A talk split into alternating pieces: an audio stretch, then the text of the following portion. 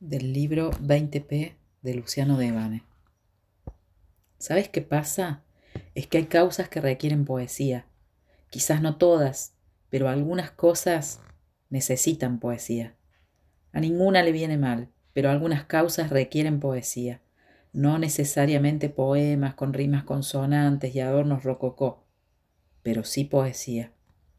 Pasa que algunas causas afrontan el abismo, lo desconocido, lo innombrable. Ahí afuera hay quienes miran a la bestia a los ojos y los salpica su hedor. Y esas causas, esas causas necesitan poesía. Y no es de literatura que te hablo, de libros y de escritores. Te hablo de otra cosa, de la vida y la muerte, de la injusticia, del hambre y del dolor.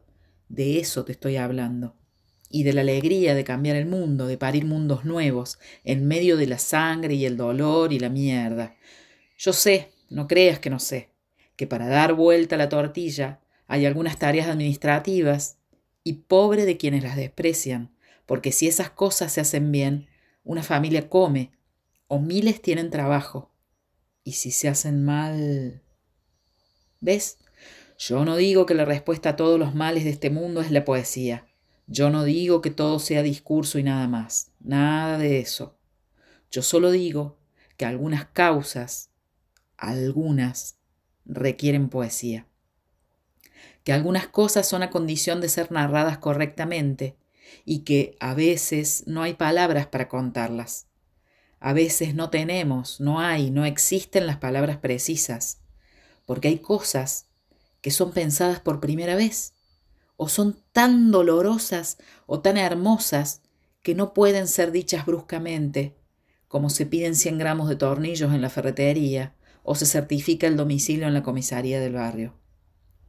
Algunas cosas requieren el titubeo de la poesía, la imperfección de la palabra que se vomita o se entrega, a pesar de ser incompletas, a pesar de sus inexactitudes. Es así, me parece a mí que es así. Hay causas que requieren poesía.